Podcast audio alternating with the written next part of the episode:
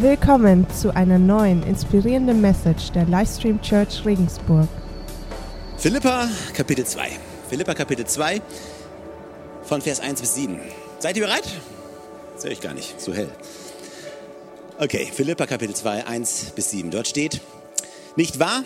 Es ist wichtig, einander, es ist euch wichtig, einander im Namen von Christus zu ermutigen. Man beachte die Satzstellung, die, den Satzbau, die Ironie, die man da hört. Ich frage mich, was Paulus da wohl ansprechen wollte. Ich finde es gut. Nicht wahr? Es ist euch wichtig, einander im Namen von Christus zu ermutigen? Fragezeichen.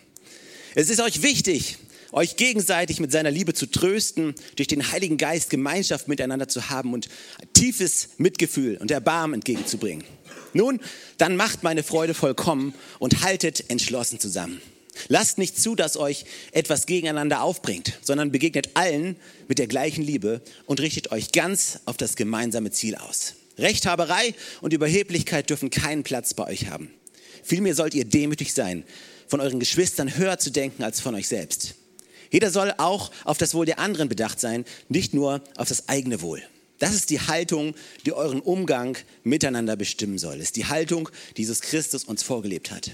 Er, der Gott in allem gleich war und auf einer Stufe mit ihm stand, nutzte seine Macht nicht zu seinem eigenen Vorteil aus. Im Gegenteil, er verzichtete auf alle seine Vorrechte und stellte sich auf dieselbe Stufe wie ein Diener. Er wurde einer von uns, ein Mensch wie andere Menschen. Ich spreche über Nachfolge. Das ist die große Überraschung. Ich habe ein ganz niegelnagelneues Thema. Und ich habe letzte Woche angefangen damit und der Untertitel von der letzten Woche war Nachfolge und ich habe es untertitelt mit ganz oder gar nicht. Und ich habe gestartet mit einer extrem herausfordernden Bibelstelle aus Jakobus 2, die da sagt, dass Glaube ohne Taten tot ist. Und ich habe die Message ganz oder gar nicht genannt, weil Jesus Christus nachzufolgen ist nichts, was du einfach mal so ein bisschen tun kannst. Ich habe vorletzte Woche darüber gesprochen und wenn du die Predigt nicht gehört hast, dann möchte ich dich ermutigen, auf die Website zu gehen, das Podcast zu abonnieren, aber hör sie dir an. Und ich habe darüber gesprochen, dass das Nachfolge, dass es nichts Starres ist, nichts Langweiliges ist, nichts Gesetzliches ist, sondern was Aufregendes ist, was Spannendes, was Ermutigendes, was alles Mögliche kann passieren. Jesus nachzufolgen ist nicht jeden Tag gleich, sondern ist immer anders. Ist spannend.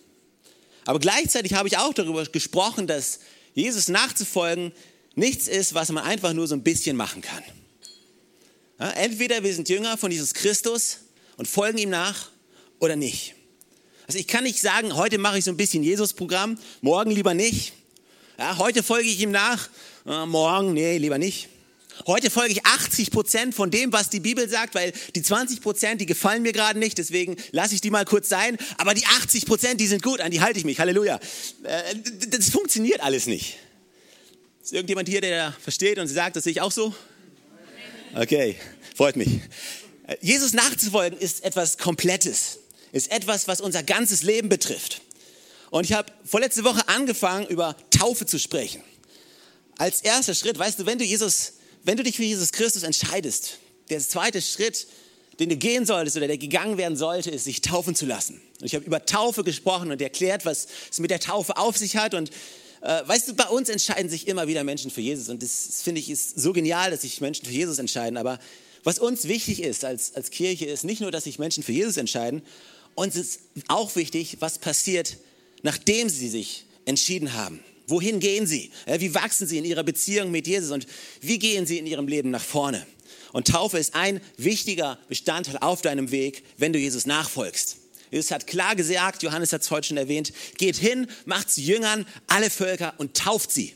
Taufe ist ein fester Bestandteil und wir haben gesagt, wir machen eine große Party am 25. September und wir werden alle zusammenkommen, genialen Gottesdienst haben, werden Leute taufen und werden danach großes Mac-Livestream haben, wo wir alle zusammenkommen und essen. Und wenn du noch nicht getauft bist, dann möchte ich dich ermutigen, dann sprich uns an und komm und lass dich taufen. Und wenn du schon getauft bist, dann komm und tauf dich nochmal. Nein, nein, nein, nein. nein, es sei denn, du bist als Kind getauft worden von deinen Eltern und hast dich danach für Jesus entschieden als Erwachsene und bist seitdem noch nicht getauft worden. Dann würde ich dir raten, dich taufen zu lassen, nach deiner eigenen Entscheidung, Jesus zu folgen. Also, du kannst dich anmelden aber heute möchte ich über was anderes sprechen. Und das ist genau die Bibelstelle, die wir gerade eben gelesen haben. äh, die genau das Herz beschreibt, über das ich heute sprechen möchte. Heute möchte ich über Dienerschaft sprechen. Wenn du Jesus nachfolgst, kommst du nicht daran vorbei, ein Diener zu sein. Jesus selbst kam nicht, um bedient zu werden, sondern Jesus kam, um zu dienen. Das Herz von Jesus war immer, weißt du, weißt du, Jesus ist dieser große Gott. Und wir haben gerade eben gelesen, diese Bibelstelle, er stand auf einer Stufe mit Gott. Er hat alle Vorrechte gehabt. Alles, was man sich nur wünschen konnte. Hey, ganz im Ernst, wenn, wenn, wenn du Gott bist, ich meine, alles läuft für dich. Mal ganz ehrlich, du machst Schnips und es passiert. Ich, ich meine, Gott zu sein ist nicht das Schlechteste, was man sich wünschen kann. Und Jesus hat gesagt, aber alles das, alles das lasse ich zurück. Alle Vorrechte gebe ich auf und ich komme auf die Erde, um ein Diener zu sein, um ihnen zu helfen, um Menschen zu retten. Und dann sagt er genauso, genauso soll auch euer Leben aussehen. Gott wünscht sich nicht eine Menge Menschen, die sich bedienen lassen, sondern Gott wünscht sich eine Armee von Menschen, die bereit sind zu dienen. Und ich habe gerade darüber gesprochen, dass Glaube ohne Taten tot ist. Und das ist wirklich ein sehr herausforderndes Statement. Aber was ich vorausschießen möchte und vorausschießen muss, ist, weißt du, dienen fängt nicht mit Taten an. Dienen ist etwas, was in deinem Herzen beginnt. Wenn du ein dienendes Herz hast, dann kannst du es nicht verhindern, dass sich dieses dienende Herz, dass es zum Vorschein kommen wird und dass es sich in Taten äußern wird. Aber wenn das Dienen äußerlich anfängt und nicht innerlich unterstützt wird, dann bist du auf einem Weg der Zerstörung. Dann fängst du an, dann machst du dein Herz weit auf, um gekränkt zu werden, um verletzt zu werden. Dann fängst du an, gesetzlich und religiös zu werden. Du fängst an, dein Selbstwertgefühl, wie gut du bist, daran zu knüpfen, was du tust. Aber weißt du, wir müssen von Grund auf einmal etablieren, dein Wert liegt nicht in dem, was du tust. Du bist Gott nicht mehr wert, wenn du freiwillig noch mehr Stunden irgendwo dich einbringst. Du bist Gott so viel wert, egal was du tust, völlig unabhängig davon, was du tust. Oftmals knüpfen wir unseren Wert an das, was wir tun, anstatt unseren Wert an das zu knüpfen, wer wir sind und wer wir in Jesus Christus sind. Und die Tatsache, dass Jesus für uns am Kreuz gestorben ist, definiert einen ziemlich hohen Wert. Findest du nicht?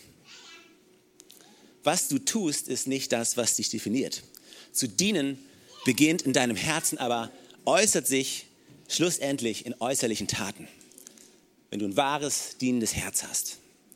Das heißt, ich möchte dich heute nicht ermutigen, einfach nur mehr zu dienen und dich auf diese Autobahn runterschicken von mehr tun und noch mehr tun und Gerechtigkeit durch das, was du tust, hat nichts damit zu tun.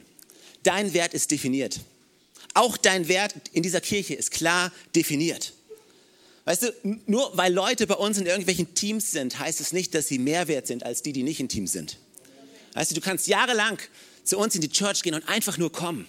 Wir wollen dich ehren, wir wollen dich lieben, wir wollen dich, lieben dich genauso wie, wie die, die bei uns in Teams mitarbeiten. Wir geben unser Bestes für jeden Einzelnen. Ganz egal. Dein Wert hat nichts damit zu tun, was du tust. Und je schneller wir das lernen, desto eher sind wir bereit, auch freizügig etwas zu tun, denn wir unseren Wert nicht daran knüpfen, was wir tun. Und ein dienendes Herz ist schlussendlich ein Herz, was nicht mit sich selbst gefüllt ist, sondern was gefüllt ist, anderen etwas Gutes zu tun, für andere zu, zum Segen zu werden, für andere da zu sein, andere höher zu schätzen als sich selber. Und eine geniale Bibelstelle, die das, denke ich, so genial beschreibt, dieses Herz, was Jesus hat und das Herz, was es heißt, ein Diener zu sein. Äh, steht in Johannes Kapitel 13. Ihr kennt die Stelle vermutlich. Ich lese sie euch trotzdem vor. Johannes Kapitel 13, Vers 1 bis 5. So steht das Passafest stand nun unmittelbar bevor. Jesus wusste, dass für ihn die Zeit gekommen war, diese Welt zu verlassen und zum Vater zu gehen. Darum gab er denen, die in der Welt zu ihm gehörten und die er immer geliebt hatte, jetzt den vollkommensten Beweis seiner Liebe. Er war mit seinen Jüngern beim Abendessen. Der Teufel hatte Judas, dem Sohn von Simon Ischariot, bereits den Gedanken ins Herz gegeben, Jesus zu verraten. Jesus aber wusste, dass der Vater ihm Macht über alles gegeben hatte und dass er von Gott gekommen war und wieder zu Gott ging. Er stand vom Tisch auf, zog sein, zog sein Obergewand aus und band sich ein leinenes Tuch um. Dann goss er Wasser in eine Waschschüssel und begann den Jüngern die Füße zu waschen, um mit dem Tuch abzutrocknen, das er sich umgebunden hatte. Das ist die Fußwaschung und viele von euch haben die Geschichte vielleicht schon mal gehört und es ist eine ich, ich glaube, es gibt kein vollkommeneres oder ein besseres Bild davon, was es heißt, zu dienen und ein dienendes Herz zu haben aus der richtigen Motivation heraus. Also was ganz Interessantes, oder lass mich eine Sache vorausschicken. Warum hat Jesus die Füße gewaschen? Okay, vielleicht habt ihr es schon gehört, vielleicht auch nicht. Aber damals sind die, die Menschen damals haben Sandalen getragen. Okay, und die Straßen, die waren nicht gerade sauber, die waren extrem staubig.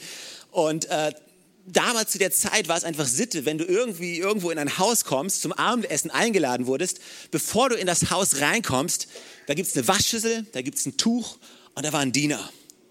Und dieser Diener wird dir die Füße waschen, bevor du ins Haus reinkommst. Das war Sitte, das war normal, das war damals üblich. Und jetzt musst du die Situation vorstellen. Jesus trifft sich mit seinen Jüngern in diesem Raum, aber dieser Raum, der gehörte niemandem. Da, da war keiner. Also keiner von den Jüngern, keiner von den Jüngern war der Hausherr dort. Das heißt, dort gab es in diesem Moment keinen Diener. Es war einfach niemand da, der jetzt dafür gesorgt hat, dass jetzt jemand dem anderen die Füße wäscht weil da waren einfach nur Jesus und die Jünger. Und die Frage stellt sich jetzt natürlich, wer wird wohl der sein, der den anderen die Füße wäscht? Und noch interessanter wird die Geschichte, wenn du weißt, was kurz vorher passiert ist. Also wir lesen die Bibelstelle jetzt nicht vor, ihr könnt sie euch selbst durchlesen, steht in Matthäus 20, ist zeitlich kurz vor dem Abendmahl passiert. Und da kommt eine Mutter, äh, die Jünger haben gestritten, ja, sie waren zusammen, haben gestritten und haben gesagt, wer wird wohl neben Jesus sitzen? Ja, wer wird wohl den größten Einfluss haben? Wer wird wohl die meiste Macht haben? Wer wird wohl die, die beste Position bekommen? Und weißt du, ich denke mir, neben Jesus sitzen, das ist schon eine coole Sache. Aber die Jünger waren noch nicht mal mutig genug, selber zu fragen. Also haben sie ihre Mutter geschickt. Ich meine, hallo, Müttersöhnchen. Aber gut.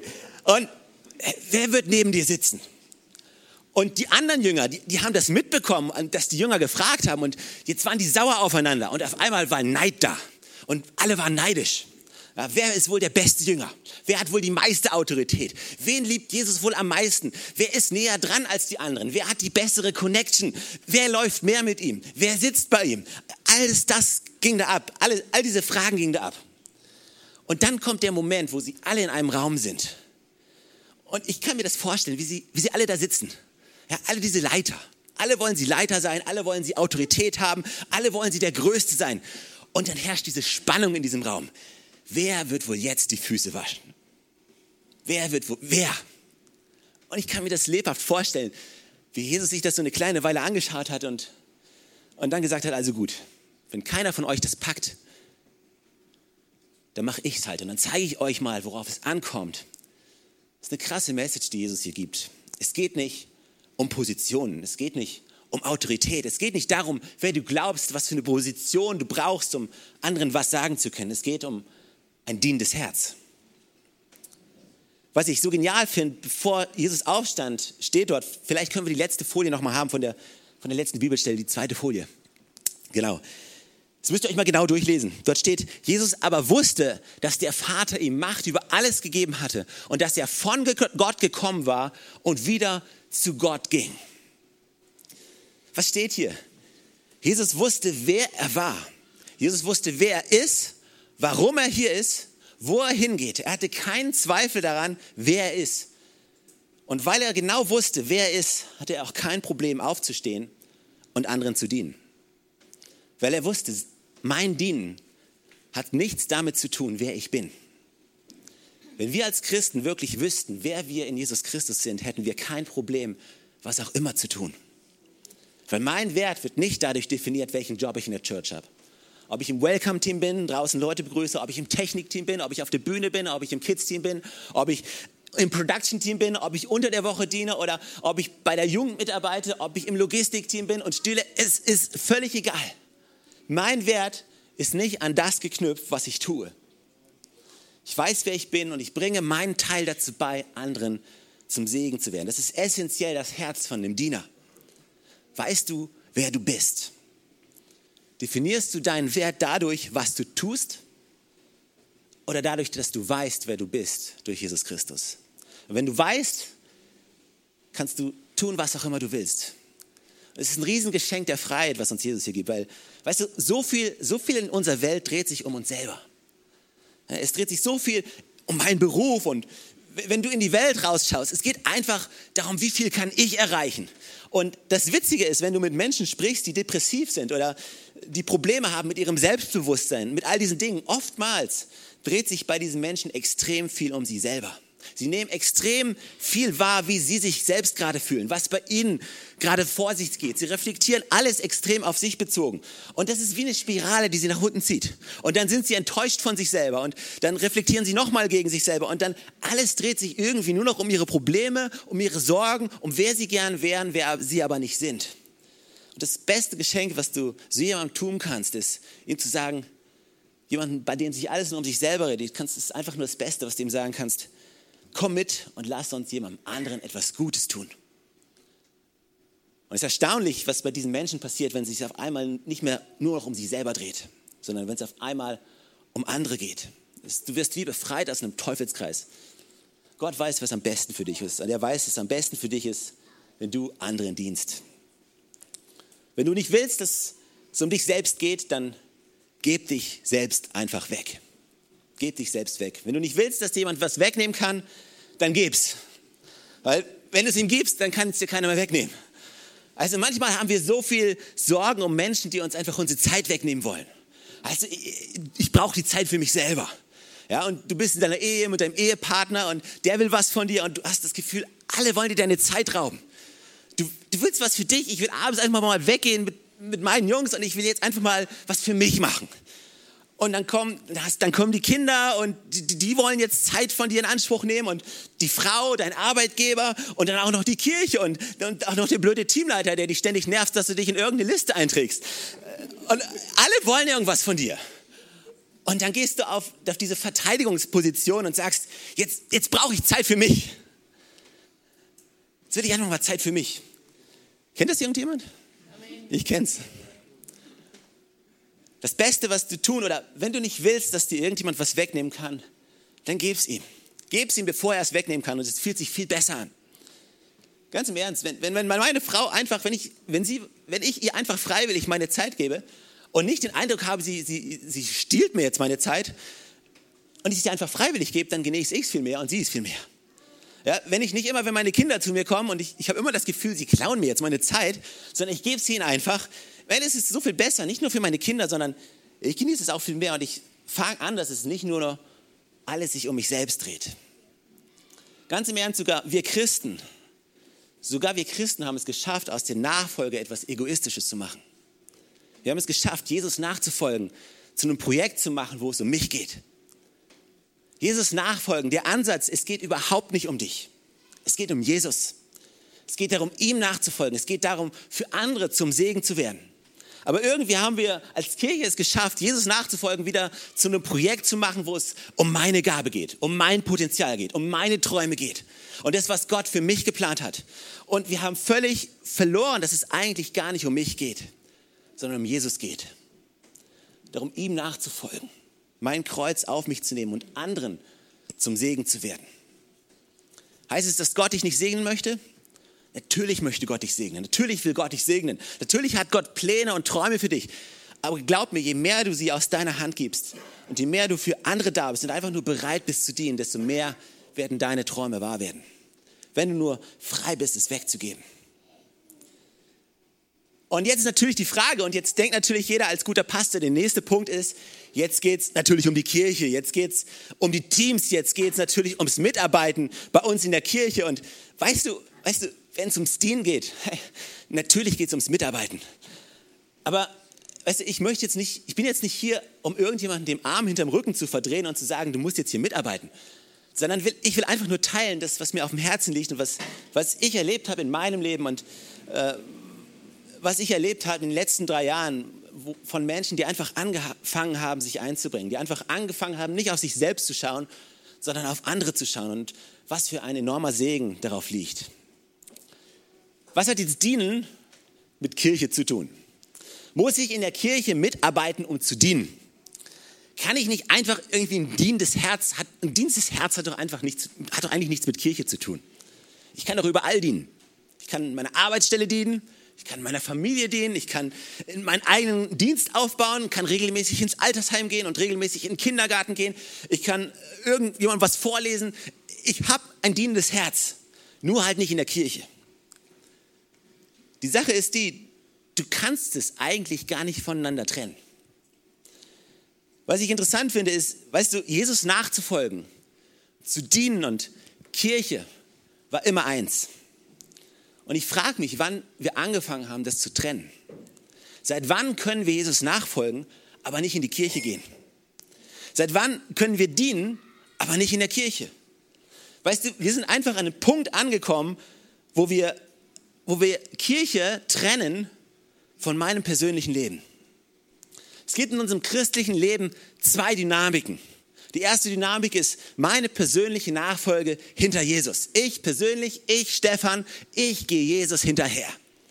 Das ist die erste Dynamik. Und die zweite Dynamik ist dann irgendwann, wenn ich irgendwann mal so weit bin und dann, dann bringe ich mich ein in der Kirche. Aber wann haben wir das erfunden? Weil das ist nicht das, was in der Bibel steht. Das ist nicht das, was Gott geplant hat, weil Jesus nachzufolgen und die Kirche kannst du nicht irgendwie etwas, als etwas Separates sehen. Kirche war immer Teil vom Nachfolgen. Wenn du die Apostelgeschichte durchliest, Leute haben sich entschieden und Leute waren Teil von der Kirche. Du hattest gar keine Wahl. Du warst einfach Teil von der Kirche. Da wo, da, wo du bist, haben sich Leute getroffen. Du hast dich für Jesus entschieden. Weißt du, heute haben wir ja Luxus. Wir haben ja Autos. Ja, wir haben ja die Auswahl. Wir können uns die Gemeinde ja aussuchen. Die Gemeinde macht bessere Musik, also gehe ich dahin. Die Gemeinde hat eine bessere Leiterschaft, die gefällt mir besser, also gehe ich dahin. Damals, die hatten ja gar nicht die Wahl. Ja, du, du hast dich entschieden und da, wo du warst, bist du in die Kirche gegangen. So war es, richtig. Und meistens hat sich noch dein Nachbar mit bekehrt, den du gar nicht magst und ist auch noch in die gleiche Kirche gegangen wie du.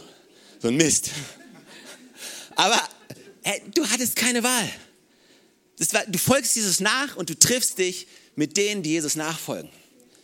Und du bist in der Gemeinde und diese Gemeinde lebt und die bewegt sich und die dient gemeinsam. Allein schon der Begriff, wenn du gerettet, diesen Begriff, der benutzt wird, wenn du gerettet wirst, wenn du es anguckst im Hebräischen oder im, im, Griechischen, das beinhaltet immer, du wirst in etwas hineingesetzt. Du wirst in eine Familie hineingesetzt. Du wirst nicht rausgezogen und irgendwo, irgendwo hingestellt, sondern du wirst rausgezogen in eine Familie, gesetzt in ein Zuhause. Das ist immer Gottes Plan gewesen. Und das ist nun mal seine Familie und das ist nun mal seine Kirche. Und das ist eine ganz normale Dynamik. Ich bin gerettet, ich bin dazu und ich bringe mich ein. Das nächste, was wichtig ist beim bei dem Ganzen, beim Dienen ist, dass man sich einbringt oder einordnet in eine göttliche Struktur. Weißt du, Gott hat Strukturen geschaffen, Gott hat Autoritäten geschaffen, Gott hat Leiterschaft geschaffen und Gott hat die Kirche geschaffen. Jesus ist das Haupt von der Kirche und es gibt Strukturen in diesem Leib Christi. Und es ist so ein Segen, wenn du dich dort einordnest, wenn du es schaffst, nicht dein eigenes Ding einfach durchzusehen, sondern, weißt du, es ist viel einfacher, sein eigenes Ding durchzuziehen. Es ist viel schöner, sein eigener Boss zu sein, wissen wir alle. Du kannst deine eigene Entscheidung treffen, du kannst tun, wann du es willst, was auch immer, du kannst tun, wie du es willst und, und, und, und mit wem du es willst. Aber es ist so ein Segen, einfach zu sagen, hey, ich, ich mache nicht mein eigenes Ding, sondern ich bringe mich ein. Alle zusammen ist niemals, alleine bist du niemals so gut wie alle zusammen. Und was passiert ist, jede Menge Christen haben angefangen, ihr eigenes kleines Ding zu machen. Ja, irgendwo. Aber es ist niemals so gut, als wenn wir alle zusammenkommen. Überleg mal, wir alle kommen zusammen und wir alle verfolgen ein Ziel. Wir alle bringen unsere Gaben ein. Wenn ich meinen Platz in der Kirche habe. Ja, weißt du, in der Kirche, vielleicht sagst du, in der Kirche, da gibt es keinen Platz für meine Gabe. Da ist kein Platz für meine Gabe. Wurde die Kirche geschaffen, um Platz zu schaffen für deine Gabe? Wusste ich noch nicht. Wusste ich einfach nicht. Aber wenn es so ist, dann gut. Aber ich, ich habe immer gedacht, Kirche, deine Gabe, also ich habe immer gedacht, Kirche, du wurdest geschaffen, um, um seine Kirche zu bauen und sein Haus zu bauen. Und was auch immer da ist, was auch immer gebraucht wird, du bringst dich ein, ganz egal wo. Also deine Gabe ist genial, Gott hat sie dir gegeben. Aber es geht nicht um deine Gabe, so leid es mir tut, sondern es geht um die Kirche und es geht darum, sich einzubringen.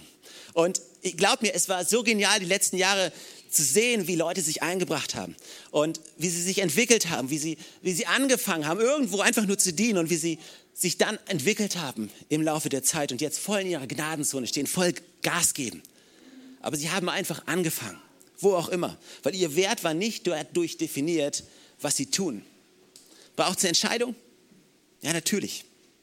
Aber die Sache ist, will ich festhalten an meiner Position, in meinem Bereich, wo ich bin, oder bin ich bereit zu dienen, weil ich weiß, dass der Segen für alle viel größer wird, als wenn ich mein eigenes Ding einfach nur durchziehe. Weil wenn ich mich einfügen lasse, dann wird der Segen für alle um mich herum viel größer, als wenn ich alleine geblieben werde. Und das ist die Frage für dich. Klar, du kannst dein eigenes Ding durchziehen. Der Segen wird viel größer sein, wenn du dich einfügst ins Haus Gottes. Und im Psalm 92, da steht Folgendes. Alle, die nach Gottes Willen leben, gleichen einer immergrünen Palme, einer mächtigen Zeder auf dem Libanon. Sie sind verwurzelt im Haus des Herrn. Dort in den Vorhöfen unseres Gottes grünen sie immer zu. Selbst im hohen Alter genießen, sprießen sie noch. Sie stehen im vollen Saft und haben immer grüne Blätter. Mit ihrem ganzen Leben verkünden sie, der Herr hält sich an seine Zusage. Ja, er ist mein Fels, kein Unrecht ist bei ihm zu finden. Sie sind verwurzelt in seinem Haus. Weißt du, Kirche ist nichts, was separat zu sehen ist von deiner Nachfolge. Die Kirche, sein Haus ist fest verbunden mit deiner Nachfolge. Und wenn du wirklich nachfolgen willst, dann führt kein Weg dran vorbei, sich einzupflanzen in einer lokalen Ortsgemeinde. Und dann führt auch kein Weg daran vorbei, sich einzubringen in einer lokalen Ortsgemeinde. Weil es einfach heißt, Jesus nachzufolgen. Den anderen höher zu schätzen als sich selbst. Es ist seliger zu geben als zu nehmen. Weißt du, die ganze Bibel ist voll davon. Du kannst es nicht trennen. Und ich wünsche mir so sehr, dass du das realisierst. Alle zusammen sind wir viel besser als jeder Einzelne. Und dass du dich einfügst in sein Haus und Anteil an dem Segen hast, der auf seinem Haus liegt. Abgetrennt von seinem Haus kannst du nicht teilhaben an diesem Segen. Und ich rede jetzt nicht speziell über die Livestream Church. Ich rede über die Kirche. Also ich sage nicht, alle müssen sich jetzt irgendwie der Livestream Church anschließen. Ich sage nur, jeder sollte sich pflanzen in einer Kirche. Du solltest dich entscheiden, in eine Kirche zu gehen. Und diese Kirche, und diese Kirche, da pflanze ich mich, da bringe ich mich ein und da werde ich ein Teil von. Und da werde ich dienen, da werde ich meine Nachfolge ausleben mit allem, was ich habe. Dort werde ich meine Geschwister höher schätzen als mich selber. Dort werde ich meine Gaben einbringen. Dort werde ich das tun, was gebraucht wird. Was auch immer, aber ich bin bereit, mich zu pflanzen. Ja, es ist eine Entscheidung, die getroffen werden muss. Aber ich möchte dich ermutigen, diese Entscheidung zu treffen, weil es ist das Beste, was du tun kannst ein Teil zu sein, dich einzubringen, sodass du Teil an dem Segen hast, der Gott für seine Kirche vorgesehen hat. Mein Wunsch ist für jeden Einzelnen, der bei uns in die Church kommt, in die Gottesdienste, sei es, ob du regelmäßig in den Gottesdienst kommst, ob du nur zweimal im Monat kommst, du, vielleicht kommst du auch nur einmal im Monat. Mein Wunsch für jeden ist, dass es diese Kirche für dich nicht nur eine Kirche ist, sondern dass es zu deiner Kirche wird. Weißt du, was es in unserem Land braucht, sind Menschen, die sich einbringen, die sich einfügen und alle zusammen nach vorne gehen. Und es ist so genial zu sehen, wie Kirchen aufblühen. Aber dort, wo sie aufblühen, sind es immer Menschen da, die erkannt haben, was es heißt zu dienen, was es heißt, ein Segen zu sein für andere.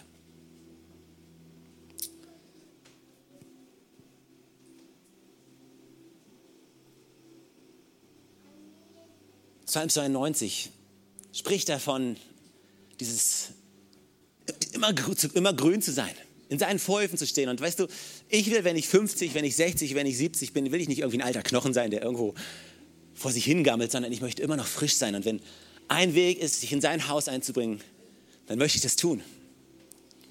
Ich will immer noch flexibel sein. In seinem Haus, nirgendwo anders. Amen. Komm, lass uns zusammen aufstehen. Die Band kann nach vorne kommen. Seid ihr ermutigt worden? Das freut mich. Weißt du, um das nochmal zu betonen, mein, mein Herz hinter dieser Message, mein Herz sucht keine neuen Mitarbeiter. Ich möchte euch einfach nur ein Verständnis davon geben, was es heißt, Jesus nachzufolgen. Und was ich erlebt habe in meinem Leben und was ich von vielen gesehen habe, die sich eingebracht haben, von denen, die sich entschieden haben zu dienen, wie zu sehen, wie ihre Leben sich auf, wie aufblühen, das ist wirklich eine wahre Freude. Und ich weiß, weißt du, als Pastor, wenn du, wenn du Menschen magst, und es ist gut, als Pastor Menschen zu mögen.